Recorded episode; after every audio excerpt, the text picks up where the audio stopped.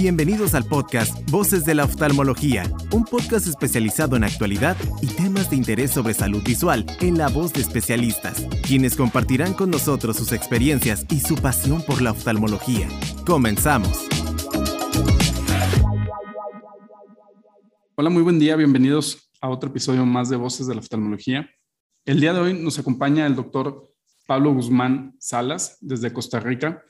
Él tiene la subespecialidad o la alta especialidad en el segmento anterior, lo hizo en el Conde de la Valenciana y actualmente se encuentra eh, laborando en su natal Costa Rica como director de oftalmología en la Universidad de Ciencias Médicas y este, en su práctica privada en GBS Oftalmología.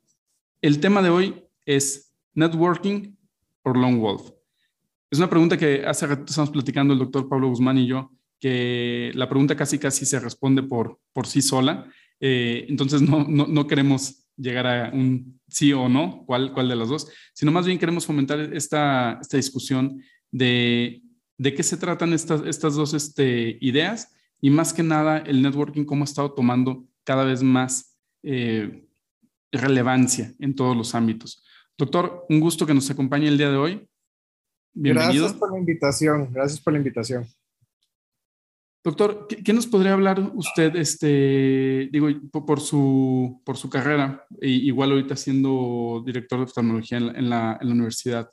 El networking definitivamente es algo que usted vive en el día a día, pero para que nos entiendan más o menos, ¿cómo definiría o qué es el networking? Pues hay que verlo desde varios puntos de vista, creo yo más que todo es esa parte de conectarnos, es esa parte de aprender de muchas fuentes.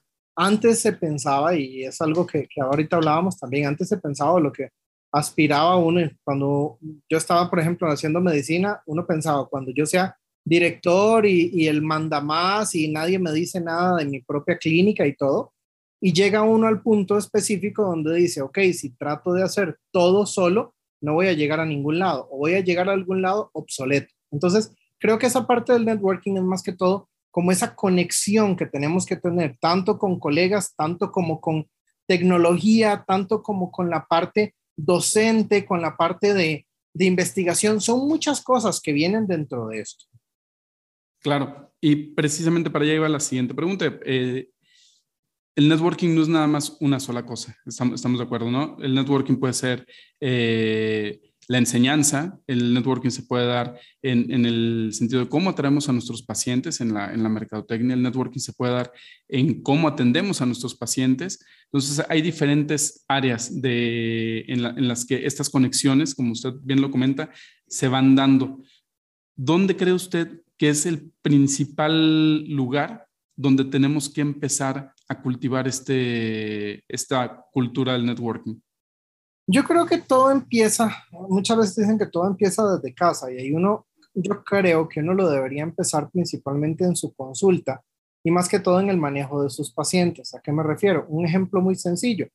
Yo soy segmentólogo, lo que más hago es cirugía de cataratas, cirugía refractiva también, pero la idea es entender que hay muchas cosas que yo no puedo resolver o que las puedo resolver, pero que probablemente si yo busco ayuda, busco a alguien más, alguien que me apoye, voy a poder resolver ese problema mucho mejor al paciente. Entonces creo que por ahí es donde uno tiene que empezar esta parte del networking, de rodearse de gente capaz, gente, digamos que una diversidad importante en cuanto a sus especialidades, hablando de la parte de oftalmología, pero también en, otra, en otro tipo de ramas, porque uno diría, bueno, solo la parte de, de, de que un retinólogo, que un glaucomatólogo y todo, pero también muchas veces alguien de optometría, parte que no, no tiene mucho que ver con la parte de atención, pero por ejemplo, un equipo legal, un equipo contable, este tipo de cosas, empezar desde ahí y ya empezar con, cada rama de la atención, empezar a buscar un poquito más otras, otras fuentes.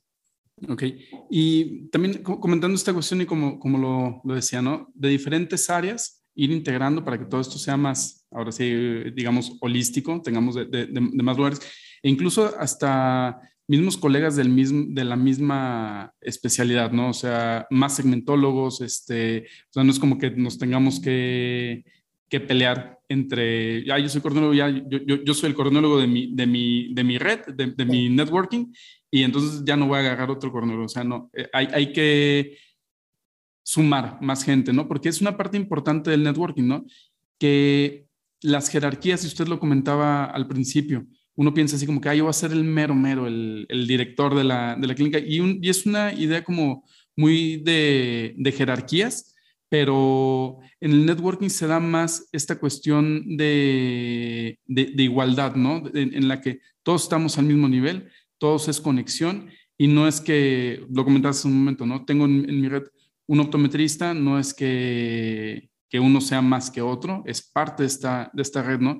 Y eso es algo que creo que es difícil, ¿no? Cambiar en, el, en, la, la, idea de, lo, de los médicos en general, la idea que, que las jerarquías no son tan, tan rígidas como uno, uno las quisiera ver. Es algo importante y es algo que yo siempre pienso que esta parte tiene que ir mucho buscando un objetivo en conjunto, pero un objetivo en que sí, o sea, puedo tener yo otro segmentólogo, puedo tener gente que pensaría en mi competencia, pero si lo veo desde ese punto de vista es un poco egoísta y es un punto que no es tan práctico, si lo veo, más bien puede ser un aliado para crecer, para buscar hacer otro tipo de cosas, por ejemplo, técnicas nuevas que quiera aprender o algunas veces podemos ser dos segmentólogos, pero este segmentólogo opera con este equipo y este otro opera con este otro equipo. Entonces, tratar de ver en ese momento, ok, ¿cuál es la mejor opción para mi paciente? ¿Con cuál voy a poder resolver esto? ¿Con cómo lo voy a poder hacer dentro de la misma parte? Es complejo, es muy complejo, Aquí en Costa Rica particularmente yo topé con pared cuando llegué, yo regresé de México en el 2016 y yo venía pensando, y es algo que no sé, o sea, es algo como que uno no, no, no lo tiene mucho, muy claro al principio, yo venía pensando, no, todas las cataratas del país me van a llover porque soy segmentólogo y todo.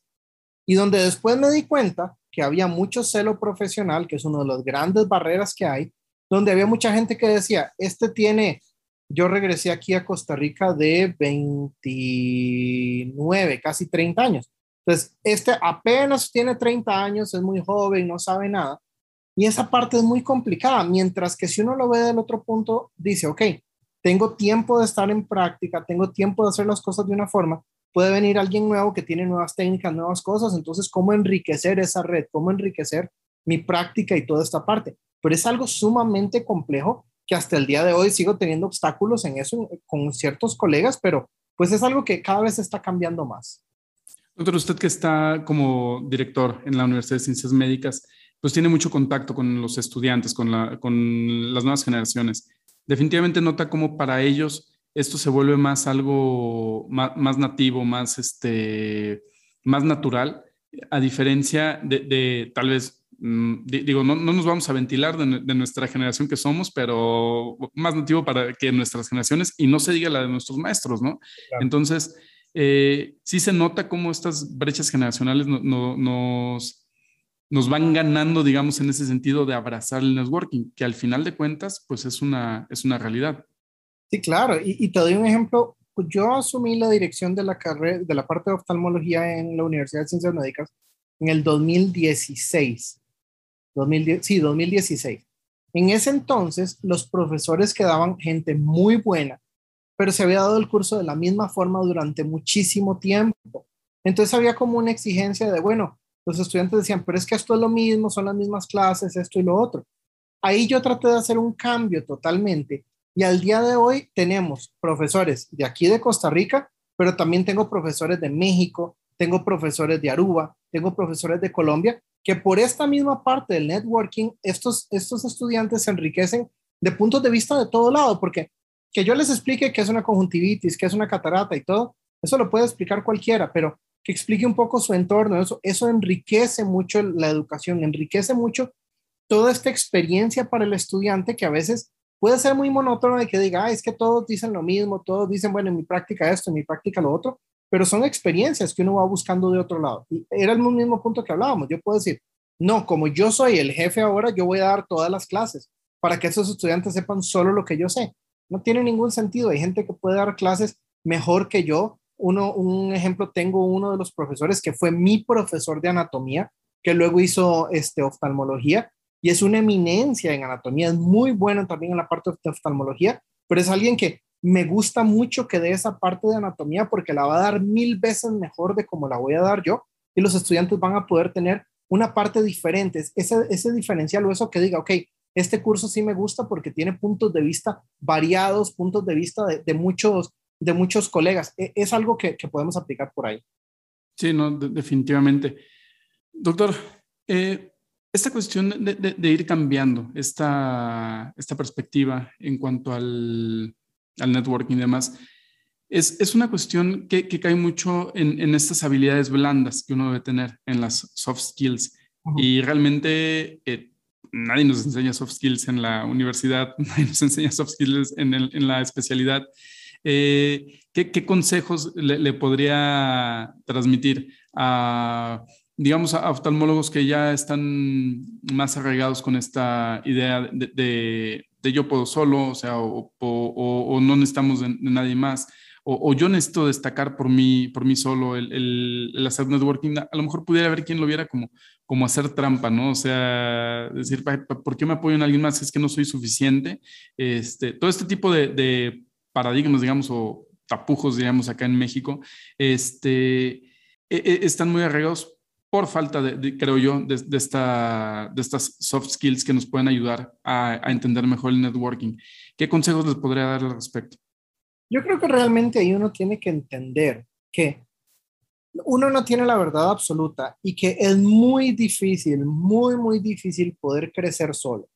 Si haciendo un esfuerzo monumental uno puede hacer una, una, una práctica muy grande, una práctica sólida, sería muchísimo más fácil si uno busca estas cosas, si uno empieza a manejar mejor el tiempo, a tener mejor comunicación, a empezar a ver los liderazgos de una forma diferente, como no es que lo que hablábamos antes, yo soy el que sabe y se acabó. No, ok, puedo ser el liderazgo de una cosa, pero apoyarme en otro y apoyar en esa persona para esa otra parte de, de, liderazgo. También ser a veces un poco más flexibles, a veces mucho, hay cosas muy rígidas en general. La parte de la negociación en los soft skills también es, e, e, es algo, algo que, que a veces cuesta. ¿Por qué? Porque inclusive con el mismo paciente, a veces para una cirugía, para esto, para lo otro, uno tiene que saber negociar, no con eso uno quiere hablar de dinero o lo que sea, no por ese lado, pero poder realmente tener esta, esta empatía, estas cosas para que los pacientes entiendan, ok, el doctor realmente quiere hacer algo bueno por mí, por esto, esto, esto. Y si es el caso, por ejemplo, que necesito hacer una cirugía combinada, pongamos ese ejemplo, con mi esposa que es glaucomatóloga. Entonces, explicarle, ok, ¿por qué tengo que hacer esto? Explicar todo el resto de la, de la, del, del proceso para poder tener un resultado mejor, un resultado más ameno para todos en general. Pero sí, o sea, si ya yo tengo una práctica consolidada, es eso, tratar de no ser egoísta, tratar de pensar que si puedo encontrar ciertas conexiones, ciertos, el mismo networking, o sea, todo como, como, un todo, esto me va a ayudar a poder crecer yo, que puedan crecer los demás y finalmente tener una mejor experiencia de paciente o mi paciente va, va, a estar mucho más contento porque pude resolver todos sus problemas y le di algo más, que eso también es algo importante. Muchas veces puede parar todo en, ah, bueno, vino, lo vi, váyase para la casa y se acabó. Pero ese resto de cosas que uno puede hacer, eso a veces hace la diferencia para que ese paciente regrese, para que ese paciente me recomiende con alguien más.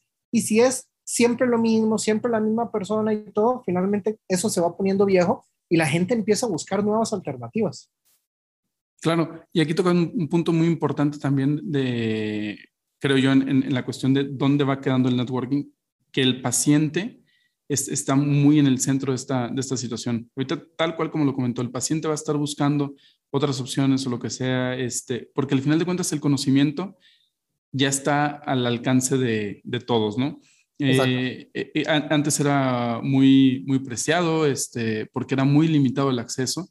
Entonces también brillaba mucho una persona que, que, supiera muchas cosas, que hubiera leído muchísimos libros, lo que sea. Pero hoy en día tenemos toda esa información muy, muy, a la mano. Entonces el, el, paciente también está buscando, no necesariamente, o sea, obviamente busca a, al, a, a un doctor capacitado, un doctor capaz, pero también está buscando al, al quién, quién, quién, quién me va a operar en cuanto a quién es esa persona, quién es ese humano, ¿no? Que me va a, a terminar este, operando. Y es dejar e, esa, esa cuestión de, como de egocentrismo, ¿no? para, para plasmarlo más bien en tu trabajo y el trabajo en el networking, pues va a ser muchísimo más satisfactorio. Claro, totalmente. Hay, hay, algo importante, un ejemplo que me ha tocado algunas veces, llega alguien, por ejemplo, un desprendimiento de retina y hacen el clic con uno, porque uno es el que le da, por decir algo, la mala noticia, mire, tenemos que hacer esto, esto, esto. Y donde uno le dice, o sea, yo podría hacerlo de dos formas, decirle, sí, yo lo voy a operar y meterme en quirófano como una maquila, meterme con el retinólogo, que el retinólogo no abra la boca, se opera, ay, sí, quedó maravilloso y lo operé yo. ¿Por qué hacer eso si le puedo decir a esta persona, vea, yo puedo hacer ciertas cosas, el especialista en esto es este retinólogo que es mi compañero, es alguien a quien refiero a los pacientes y le tengo mucha más confianza y la idea es que usted tenga un mejor resultado. El paciente va a estar mucho más tranquilo, mucho más contento de saber que uno tuvo esa sinceridad de decir, no, yo no soy el que le va a poder resolver su problema, pero lo voy a acompañar en este camino, voy a acompañarlo y a sugerirle con quién nos va a llevar eso. Porque otra diferente es decirle, no, mire, yo no lo hago y pues que Dios lo acompañe, vaya a ver qué hace, busque un oftalmólogo en Google o lo que sea, pero dar ese acompañamiento y tener todas esas redes de apoyo con colegas y todo hace mucho la diferencia. Sí, no, definitivamente. Eh, estaba recordando ahorita, doctor, este, hace, hace un par de años asistí a una, a una plática de, de, design thinking. No sé si esté familiarizado con el concepto del design thinking. Más o menos. a, mí me llama mucho la atención porque al final de cuentas el design thinking llega mucho a esta cuestión del, del networking. Y, y, nos decían que, que, nuestra forma de pensar o nuestra, sí, nuestra mentalidad eh, estaba por muchos, muchos años había estado siendo construida con una mentalidad como de enciclopedia. Entonces decían, así lo tienes como enciclopedia. Tus tomos es todo tu conocimiento. Pero si tú comparas ahorita el conocimiento enciclopédico con el conocimiento que existe en, en, la red, es completamente superior, ¿no? O sea, no, no, no, no, tiene, no tiene comparación. Entonces, esto aplicado, digamos, a nuestro trabajo, a nuestra vida diaria, a nuestras conexiones, es lo mismo. Si nosotros pensamos en esta, este, en un modelo de trabajo enciclopédico de módulos, volúmenes y, así todo cuadradito, cerradito, nos estamos eh, olvidando, nos estamos limitando de un gran potencial que sería este networking, ¿no? O sea, porque las conexiones y esas interconexiones pues pueden llegar a ser infinitas, ¿no? Entonces ahí, creo que es donde está lo, valioso de, llegar a, este, a esta forma de trabajar como es el networking. Sí, claro, y hay, hay, pequeñas cosas que uno puede ver, inclusive ya hablando de otros ejemplos, no tan específicos de la parte médica como tal, un ejemplo muy básico, algunas veces yo quiero hacer alguna campaña de marketing, quiero hacer alguna forma o cómo puedo acercarme más a mis pacientes. Lo que hago es llamar a mi equipo, llamar a mi asistente, llamar a, la, señorita que nos ayuda contestando los teléfonos, llamar a diferentes personas que trabajan con nosotros que tienen una idea, no una parte médica, pero tienen otro approach diferente. Los pacientes son los que hablan más con ellos, conocen más muchas veces cómo llegar a ese paciente más que uno. Entonces, ok, vamos a hacer este, este diseño de la estrategia que vamos a hacer. Cada quien va a tener su rol, cada quien, y también escuchar qué son las cosas que nos van a decir.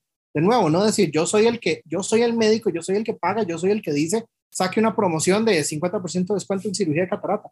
No es eso. Muchas veces, alguna cosa muy sencilla que uno no está viendo desde el punto de vista, que alguien más sí lo puede ver al diseñar esta parte de trabajo en equipo y todo, va a cambiar y me va a dar muchos mejores resultados. Sí, definitivamente. Doctor, hay otro tema muy importante y que pues obviamente hablando de, networking no lo podemos dejar de, de lado las redes sociales. Eh, las redes sociales, pues definitivamente son un arma de doble filo, ¿no? Pero un arma de doble filo, sabiéndolo emplear bien, e, es un arma bastante eficaz, ¿no? ¿Qué consejos nos puede dar para el uso de las redes sociales, tanto, digamos, en el acercamiento a colegas como en el acercamiento a los pacientes, eh, eh, pensando en, este, en esta dinámica del networking? Las redes sociales pueden ser un arma de doble filo, todos lo sabemos. Realmente a mí me ha sorprendido mucho el alcance que ha tenido una red social. Por ejemplo, pensándolo inclusive las redes sociales más viejas, por verlo de alguna forma, por ejemplo, la televisión, yo hago por dicha, aquí en Costa Rica mucha televisión, me invitan a mucho programa, programa matutino, entonces uno habla de ciertas cosas y todo, y eso explota en ese momento las llamadas al consultorio, las solicitudes de cita y todo esto. A la hora de que uno quiere pasarlo ya a una red social específica, sí es algo que uno tiene que tener mucho cuidado. Nos ha pasado cosas desde algo muy sin gracia, por ejemplo, poner una foto de una cirugía antes de la pandemia. Pusimos una foto de una cirugía, estaba yo utilizando una pantalla 3D para operar una catarata, todo bien, y atrás estaba una de las asistentes y tenía la nariz afuera de la mascarilla. Honestamente, ni el diseñador gráfico ni el publicista, nadie se dio cuenta de eso. Le digo, fue antes de la pandemia. Pusimos eso, empezamos a recibir llamadas y todo, y varios comentarios que eran, y esa nariz afuera, con esa nariz afuera no se operen ahí porque está contaminado. Y uno dice, ¿en qué momento de toda esta información tomaron eso? Entonces es algo que uno tiene que tener mucho cuidado. Y ahí le digo, pasó por el publicista, pasó por el diseñador, pasó por mí, ninguno nos fijamos en eso. Y esa parte también, o sea, eh, eh, es algo que uno ocupa como más gente, más cosas para buscar y tener cuidado. En la parte de, digamos, de, de con los colegas y todo esto, es un poco más complejo. Yo siempre he pensado también que en cuanto a las redes sociales uno tiene que tener muy claro la diferencia de perfiles, tanto una parte, bueno, eso en mi punto de vista muy personal, una parte personal y una parte profesional muy diferente. A veces uno ve ciertos perfiles de colegas que salí aquí, fui al, fui al Congreso, pero entonces me fui a la peda con mis amigos y entonces una foto con los demás. Creo que eso debería uno mantenerlo como para su, su, otro, su otro networking, pero de, de, de la parte familiar, social y toda esa parte. Pero sí es algo que uno tiene que cuidar mucho, pero las redes sociales definitivamente pueden crear o destruir a alguien muy, muy rápido. Algo también que uno, uno, no sé, fue de las cosas que me han hecho más gracia o me he aprendido más aquí es, al principio pagaba mucha pauta en redes sociales, en Facebook, en Instagram, no tanto, y me di cuenta que finalmente mi target de paciente, y eso fue porque empezamos a verlo con varios colegas y ver ya como en general, nuestro target de paciente no era un paciente que usaba tanto ese tipo de red social, o sea, de Facebook y todo, porque nuestro target eran los abuelitos. Entonces, ¿qué fue lo que empezamos a hacer? Cambiar un poco hacia la parte de Instagram para llegarle a los nietos de los abuelitos, a los hijos y todo, no tanto al público final. Y eso fue porque nos sentamos varios colegas a decir, bueno, ¿qué es lo que está pasando? ¿Te está pasando esto? ¿Te está pasando? Sí, ok. Y entonces ahí tuvimos como esa apertura que no lo hubiéramos visto cada uno individualmente porque pensábamos que estábamos haciendo algo bien. Entonces es algo que también nos ayuda por ese lado. No, perfecto. Y otra cuestión también ahorita con lo de la pandemia y el networking. ¿Cómo, cómo, ha visto, cómo ha vivido este, eh, pues este año y medio que, llevamos prácticamente eh, la cuestión de los, de los congresos? Este, muchas veces eh, llegué a escuchar por ahí de que los congresos nada más es sacar dinero, que, que, al final de cuentas este, la información ya está ahí, el artículo ya está publicado, que nos podrían mandar toda la información si lo que quisiéramos fuera actualizarnos nada más. Y yo siempre era un defensor de que la ventaja del Congreso es precisamente ampliar tu, tu, tu red social, ¿no? Este, tu, tus lazos, eh, esta, conectividad. O sea, tú vas al Congreso para, para ver cara a cara al, al autor, para, para platicarlo, para conocerlo, todo esto, ¿no? Y ahora en este año, pues nos hemos visto obligados a, aprobar esta parte, ¿no? En la, que muchos congresos los hemos tomado de forma virtual y sí son interesantes, pero, pero bueno, a mí particularmente sí, sí, sí me dejan como que ese, ese sinsabor, ¿no? ¿Cómo, cómo, cómo los ha visto usted?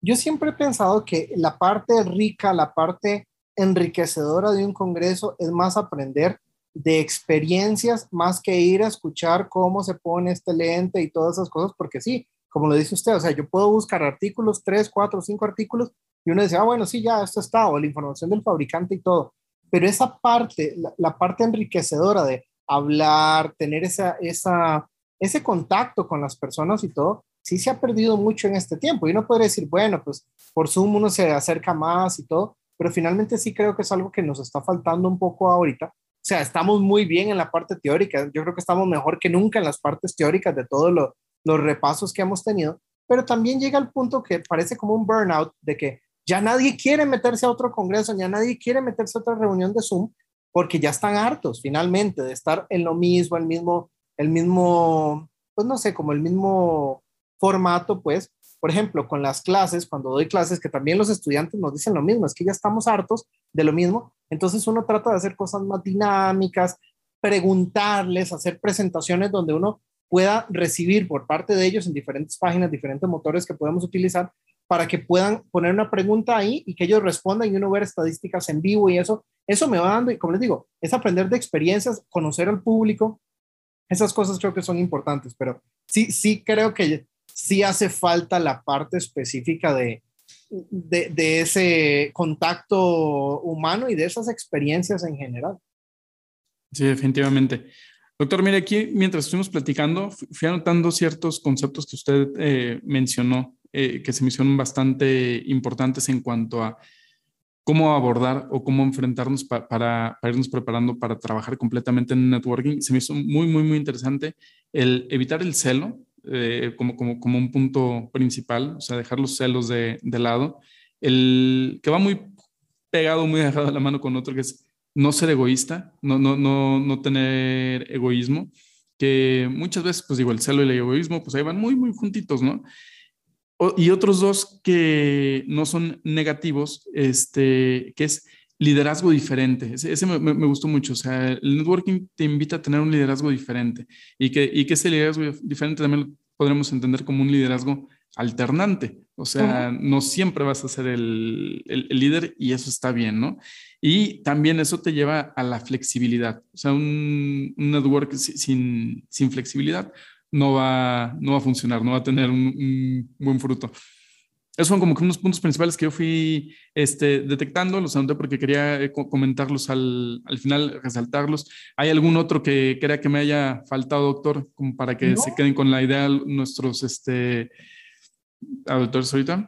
yo creo que esos son los principales. O sea, muchas de las cosas que nos detienen es la parte del egoísmo y del celo profesional. Esas son, creo yo, los obstáculos más grandes que podemos llegar a tener ahorita y que finalmente o los aprendemos a superar por las buenas o los vamos a aprender a superar por las malas, porque finalmente nosotros podemos ser la mejor clínica de un médico, pero finalmente vamos a resolver las cosas de una misma forma pero va a empezar otro grupo, ya como un grupo, a hacer otras cosas diferentes que se pueden llevar a mis pacientes sin hacer absolutamente nada. Entonces, esa parte siempre es buena, o sea, cómo mejoramos, cómo hacemos una red más grande, cómo, e, eso es muy importante. Y sí, hay que dejar el celo profesional de lado, hay que dejar de pensar que todos son competencia y todo. Yo siempre he dicho, la excelencia, o sea, ahí uno tiene que ver, la calidad no se da por accidente. Eso me decía uno de mis maestros en el colegio, desde aquel entonces, y eso es algo que siempre me quedó por ahí, que la calidad no se da por accidente.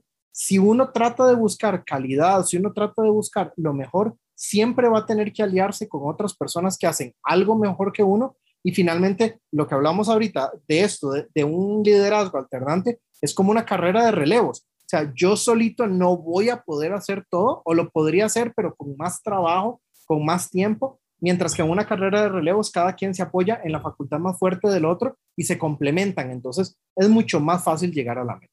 De acuerdo, doctor. Doctor, pues algo más que quiera compartir con la audiencia el día de hoy.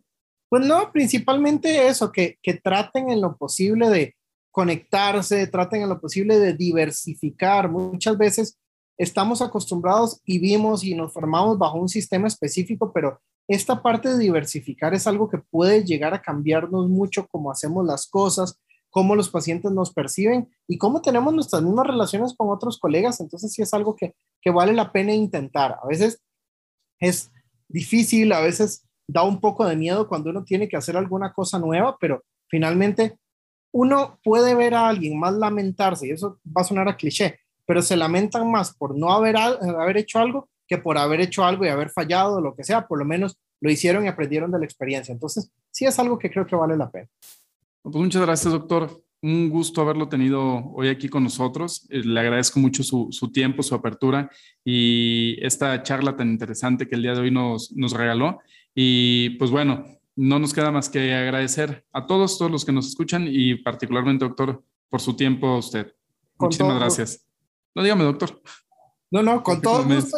Y, la verdad, e, es un placer tener estas charlas, poder dar un poquillo del punto de vista que tiene uno al respecto, que no es un punto de vista 100% fijo, es algo que siempre se presta a, a, obtener nuevas opiniones y cosas donde uno puede ir cambiando y todo. Entonces, les agradezco porque también siempre de esto uno aprende un poco más.